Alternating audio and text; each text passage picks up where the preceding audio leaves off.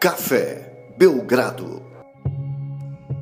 Amigo do Café Belgrado, seja bem-vindo ao episódio surpresa, episódio secreto do Café Belgrado. Se você chegou nesse episódio, é porque uma das duas coisas aconteceram. Ou você conseguiu desvendar aí uma sequência de botões e números que você deveria ter apertado no seu smartphone para poder ter acesso a esse podcast exclusivo, ou porque simplesmente a gente acabou gravando duplicado algumas equipes da série MIP Hunters. A gente grava muito episódio para apoiador a ponto de esquecer o que, é que a gente já tinha gravado e acabou gravando duplicado de algumas equipes, nesse caso, três equipes, e a gente decidiu trazer para cá, para o feed aberto, para não jogar fora, né? Somos contra o desperdício, inclusive, de material digital. Então espero que vocês curtam esse episódio, um episódio que deveria ser exclusivo para apoiadores, mas por motivo de que já tem lá esse episódio exclusivo com outras palavras, né? A mesma análise com outras palavras. Então a gente traz para cá, para que tanto você como o apoiador que apoia de costume o Café Belgrado possa ouvir esse episódio, esse material inédito.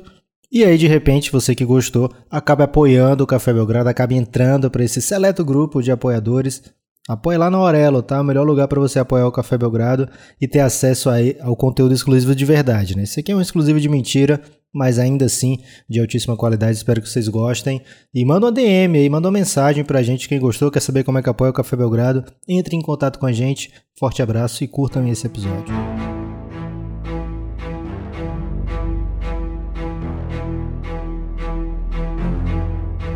MIP Hunters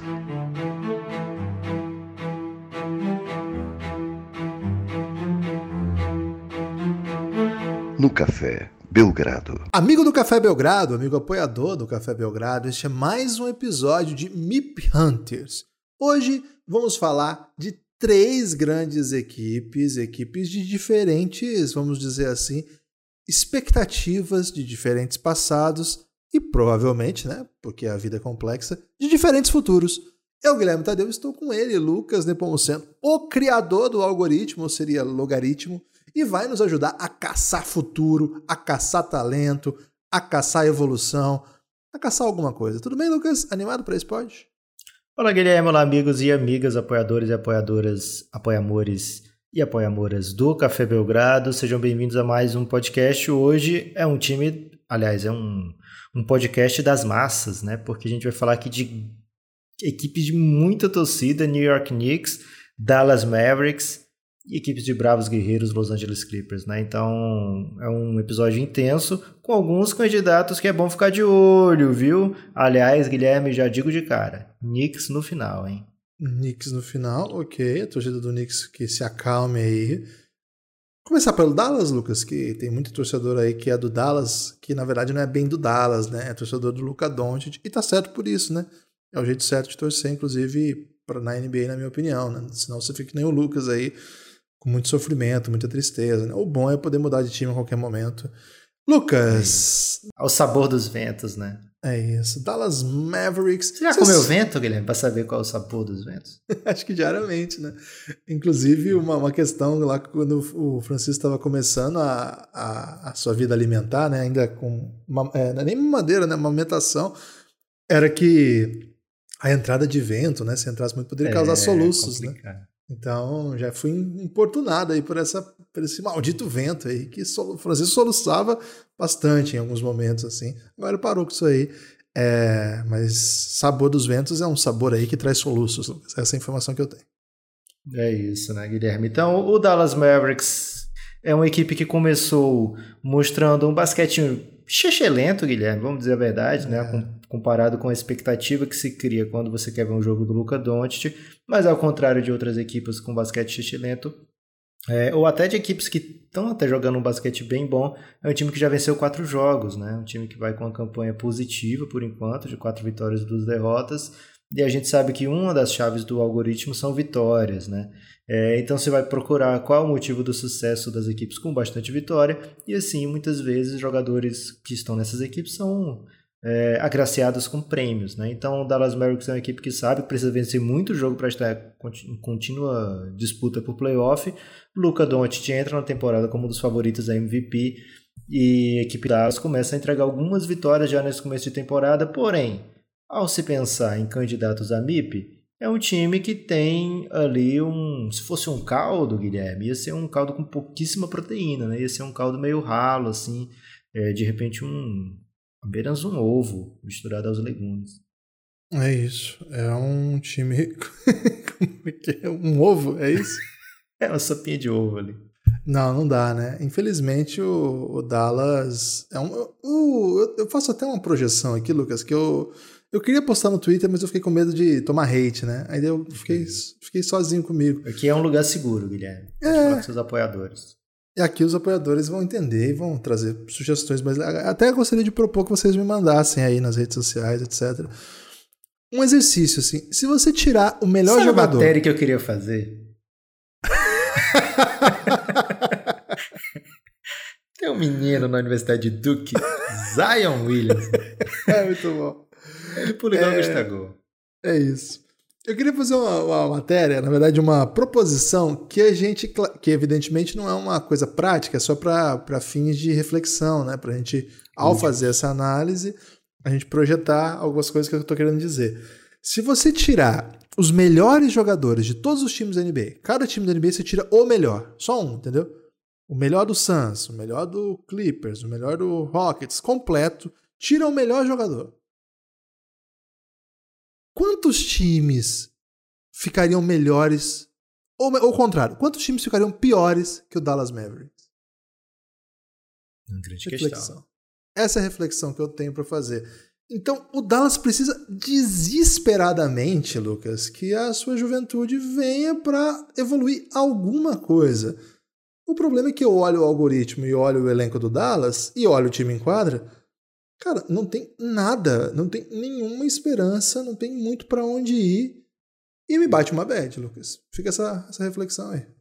É, o algoritmo ele já dispensa diversos jogadores da equipe do Dallas, né? Tim Hardaway Jr., Red Bullock, Trey Burke, Dwight Powell, é, dispensa Boban Marjanovic, dispensa Willie Kallenstein, que já vai para sua temporada de 28 anos, né? É, então já era esse barco aí já zarpou, Dorian Finney-Smith, mesma coisa.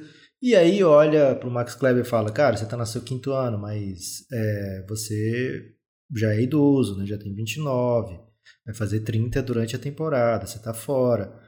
É, então acabam sobrando pouquíssimos candidatos reais, Guilherme. Um deles, o principal, Luca Doncic, é, é um jogador que não dá para evoluir e ser MIP, né? Ele evoluindo ainda mais, ele vai ser MVP, ele vai, vai depender apenas de, da campanha do time para ser MVP, porque ele já tem números já considerados históricos, né? Então, é, até aí fica difícil.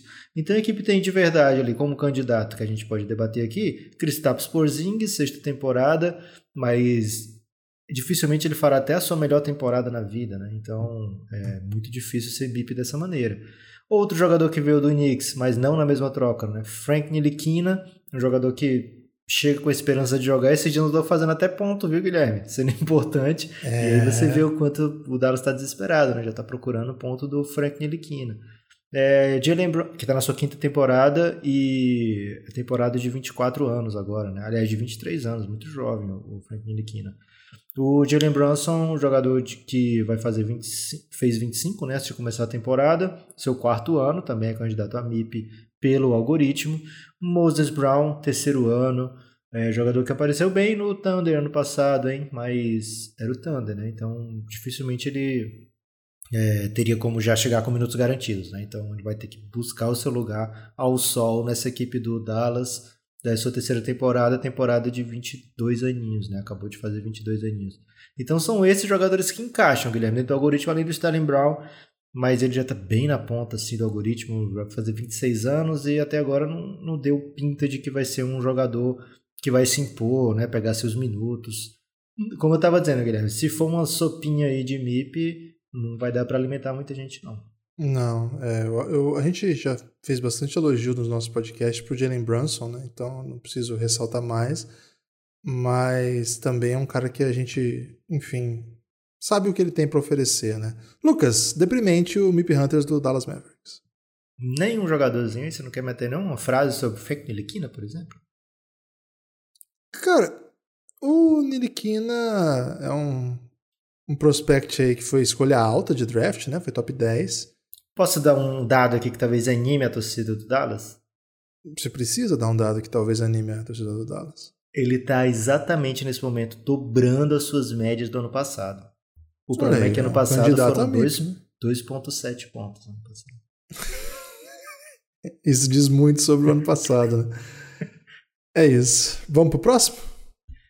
Próxima equipe, um, um salve para Luca Doncic né, e para toda a comunidade eslovena que acompanha o Belgradão. Temos, inclusive, é, parceria com a Embaixada da Eslovênia. Então é um, um público que a gente sempre alcança. Né? Então mandar um abraço aqui para eles e dizer que dias melhores virão.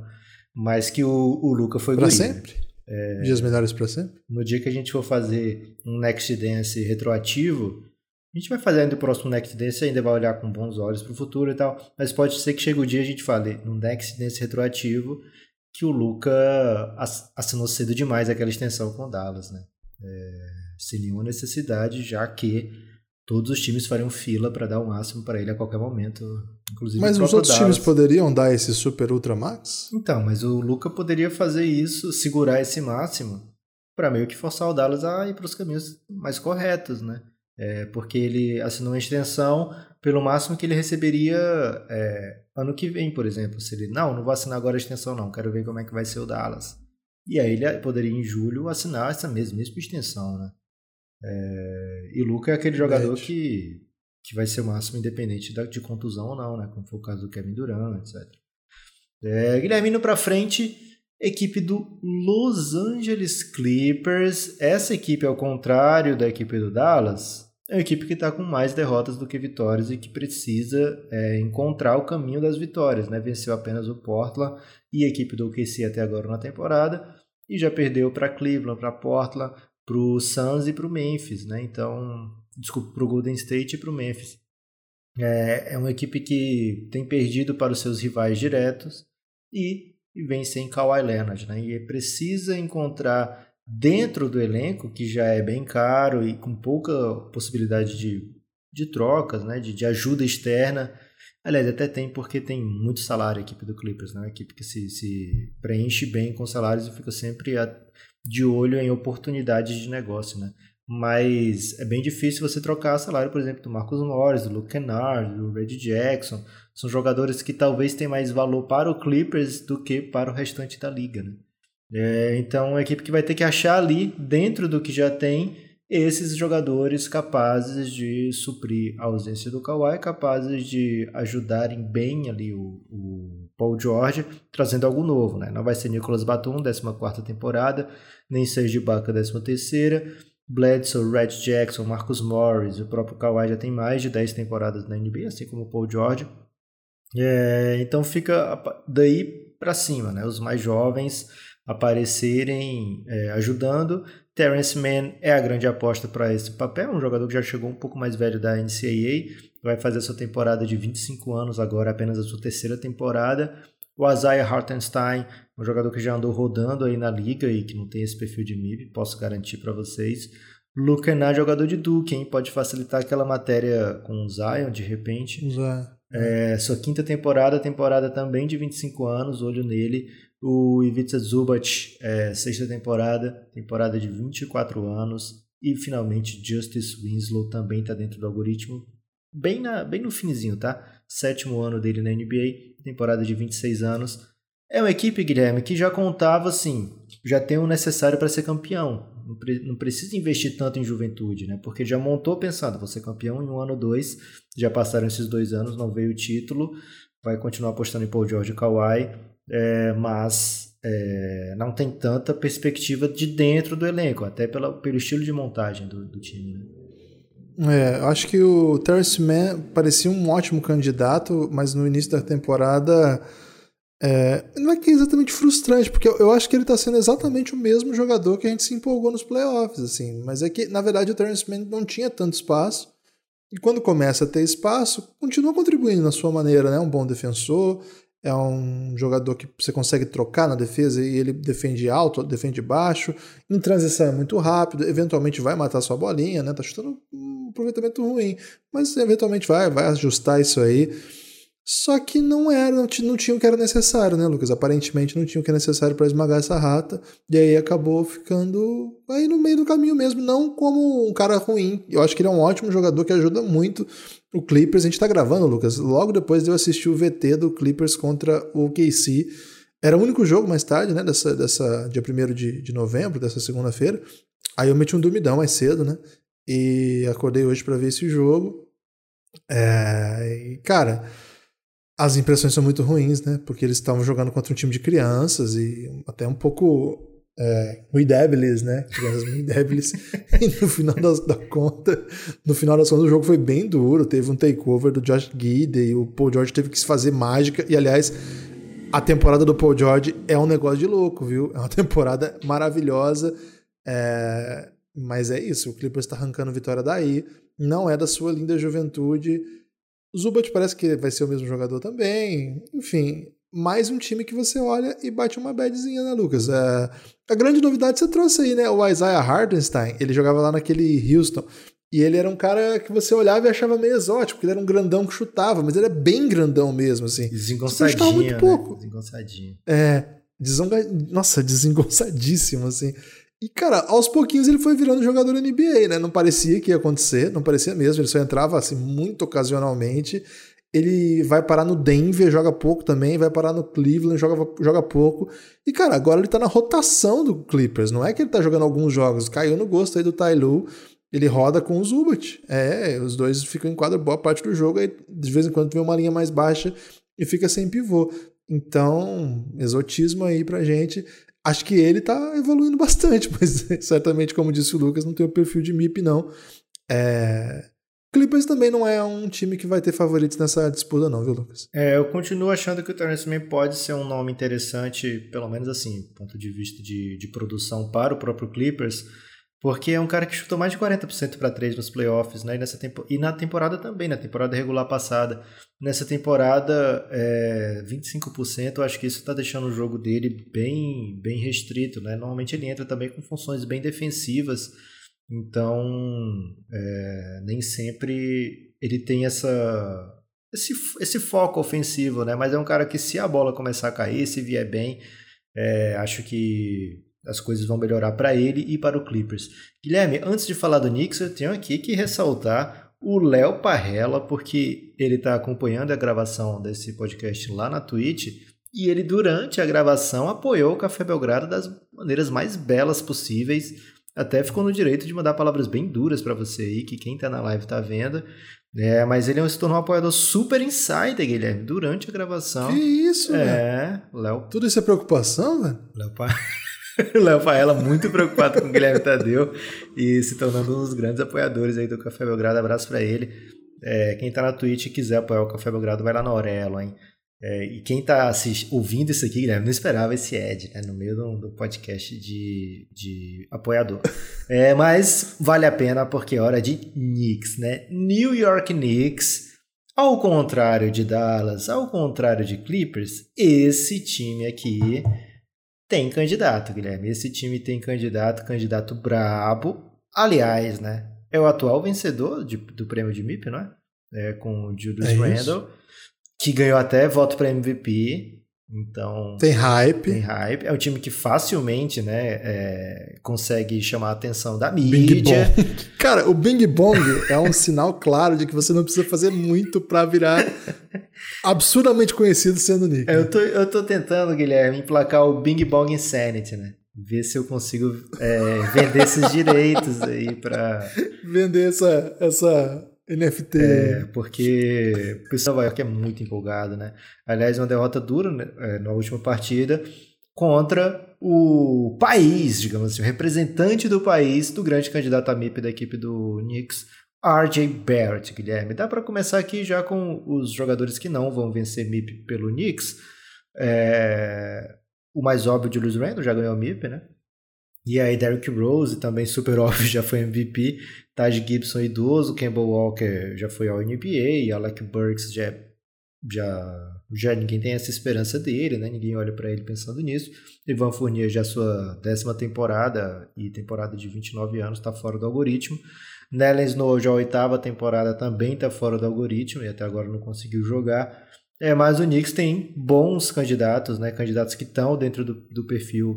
É... O Obitop não está dentro do perfil segundo anista, né? Mas é um jogador que pode ter um, um acréscimo de, de workload, digamos assim, mais tempo em quadra, mais funções. E Manuel Quickly, segunda temporada também, o, o, algoritmo não ajuda esse tipo de jogador, é, mas é um jogador que pode também ter um pouquinho mais de, de, de aparecer bem, né? Embora a equipe tenha trazido o Kemba Walker para rotação, aliás, para a equipe. É, mas o time tem candidatos sérios, né? Como Mitchell Robinson e RJ Barrett. Acho que eles são os dois grandes nomes. O Wayne Seldon e Kevin Knox estão também dentro do, do perfil, mas não estão dentro do perfil de verdade, porque um desses, desses necessidades é protagonismo, né? E RJ Barrett e Mitchell Robinson podem ter isso, devem ter isso, enquanto os outros não, né, Guilherme? RJ Barrett vem bem, bom jogador, hein, Lucas? RJ Barrett é, é interessante demais, gosto muito Quem dele. Quem acompanha o, o, Café Belgrado desde os primórdios sabe que aqui a gente. É, um era Team RJ Barrett e outro era Team Zion, né? E por muito é tempo o Team Zion, que era eu, é, parecia que eu tava dando a volta da vitória, né? Assim, é, celebração de, de, título, né? Volta olímpica. Mas de repente eu posso estar dando a volta olímpica aqui com a taça de bolinha de papelão, viu, Guilherme? Porque RJ Barrett tem é, subido muito nos rankings, né? O Zion sem jogar. Toda a vida a atualização do Zion é que ele volta daqui a duas a três semanas. Duas a três semanas. Parece o fiado, né? O fiado é. paga amanhã, não é? Exatamente. Daqui a duas, três semanas a gente volta e vai estar lá. Zion, daqui a duas a três semanas. Né? E o RJ Barrett vem jogando, vem jogando bem e merece aqui um super destaque. Acho ele um grande jogador. É um cara que tem. Se tiver volume, né, Lucas? Ele tá chutando seis bolas de três. Ele tem um bom aproveitamento, então vai pontuar. E é um cara que, com a chegada do Fournier e do Kemba, é um cara que é, os dois aliviaram um pouco, né? Ele, ele, não é um ball handler tão, tão eficaz ainda. Ele até tem um bom corte, mas ele não cria o próprio arremesso com tanta qualidade. É um olhômetro, viu? Eu não, não tô com dados aqui é, especificamente sobre isso. Mas a impressão que dá é que o RJ Barrett, com a presença de outros ball handlers, né, podendo chutar fora da bola, né, com, com espaço no catch and shoot, e sobretudo, né, podendo jogar em velocidade quando o time ataca, o Knicks tem tentado acelerar um pouco mais. Cara, ele é um cara muito capaz, tem só 21 anos, é muito atlético, tem, tem sim, ele tem a aptidão para incestar, né? ele é um scorer, é, assim chega a NBA. Então, Cara, eu gosto muito do RJ Barrett. O Mitchell Robinson, eu preciso ver como é que ele vai jogar quando voltar o Nerlens Noel, né? Porque, a princípio, é, o dono da posição, o Nerlens Noel, o Mitchell Robinson tem jogado muito bem quando, quando atua. É um cara que chama atenção, né? Ele, é, ele é muito efetivo, ele dá toco, ele pega rebote. Um cara que tá o tempo todo ativo em quadra, se faz notar, mas é uma, é uma equipe que tem um dono da posição, o Noel fez por onde, então Acho que, e mesmo assim, se o Mitchell Robinson jogasse nesse tempo todo, a impressão que dá pelo começo da temporada é que não é esse tipo de salto que ele vai dar, não é esse tipo de jogador que ele vai se encontrando. Eu acho que o Mitchell Robinson, Lucas, ele poderia se espelhar um pouco no Jarrett Allen, porque no começo da carreira o Jarrett Allen era um pouco isso, né? O cara que ficava paradão dando toco, e era até o sistema de defesa do do Brooklyn Nets, né, que era um time que gostava muito de cair na zona, né? Para lembrar aí do tarado da zona. E no final das contas, hoje o George Allen é um jogador bem interessante dos dois lados da quadra, consegue ser bem eficiente próximo à cesta ofensivamente também. Não fica tão dependente só de alley-up, né? Que o pessoal taca pra cima pra ele pegar. Não, não é que ele tem é, jogo de costa, tá, é, tem aquele movimento de pernas, etc. Mas é um cara bem intrigante, assim, consegue ser bem efetivo. Acho que o Mitchell Robinson pode também ser uma ameaça. Ele, tem, ele é bem coordenado, ele é bem rápido, ele salta muito é novo, né? 23 anos, tem por onde crescer. Mas eu vou com. E eu acho que o top pode ter, pode ter por onde também, viu, Lucas? Não, não descarto o top em ter um crescimento durante a temporada. Mas, de novo, MIP não, né? MIP é outra coisa. É isso. Para complementar do Mitchell Robinson, acho que é um jogador que tem evoluído mais no, no olho do que nas estatísticas, né? Porque, por exemplo, ele é um jogador que ia pro Tuco sempre, né? E com isso, o per 36 dele, Guilherme, beirava seis faltas por jogo, né? Então ele não tinha condição de ficar em quadra porque ele fazia muita falta. É, agora, sem Nerlens Snow, ele ainda é um dos jogadores que mais faz falta na NBA, mas jogando 30 minutos, né? É, então é um jogador que tem conseguido ficar em quadra, tem escolhido melhor suas lutas, né? Quando ir para o toco, até diminuiu um pouco a sua média de tocos, mas acho que isso faz parte do que o Tom Thibodeau quer para a defesa do Knicks, né? Não necessariamente o toco é o, o espelho da boa defesa ou não, mas ele é um ótimo protetor de aro e tem que ficar em quadra, né? Tem que defender, coletivamente e, e está à disposição do time ficando em quadra. Acho que é um jogador que tem condição de, ao final da temporada, estar tá com média duplo-duplo, etc. O equipe do, do. Aliás, o RJ Barrett é um jogador que não começou pontuando tão bem, mas está numa fase, numa streak assim, de encher os olhos então é normal que a gente esteja super empolgado com ele. As médias dele ainda não saltaram, como eu disse, ele não teve um começo tão alvissareiro assim, mas nos últimos jogos pontuando muito é, e defendendo, né? O RJ Barrett é um cara que se importa muito com, com vitória, né? Com o resultado do jogo. E isso se transmite, se dá para dá para ver pelo jeito que ele se porta em quadra. E é um cara muito interessante que a torcida do Knicks deve amar bastante mesmo porque não é sempre que chega um super prospect no Knicks e que dá certo, né? Então, a J. Barrett tem tudo aí para quebrar várias barreiras entre torcedores e jogadores jovens na equipe do Knicks, que parecia que ia ser o Porzingis, né, que ia fazer isso, mas agora a R.J. Barrett vem para ser de fato a resposta. E a gente vê, Guilherme, que o episódio não estava tão recheado de candidatos a MIP aqui, quando um dos mais falados foi Jarrett Allen, que sequer está nesse episódio, né? Então, é, esperamos aí episódios mais recheados nos próximos. Fiquem atentos. Em breve nos seus ouvidos. Até a próxima.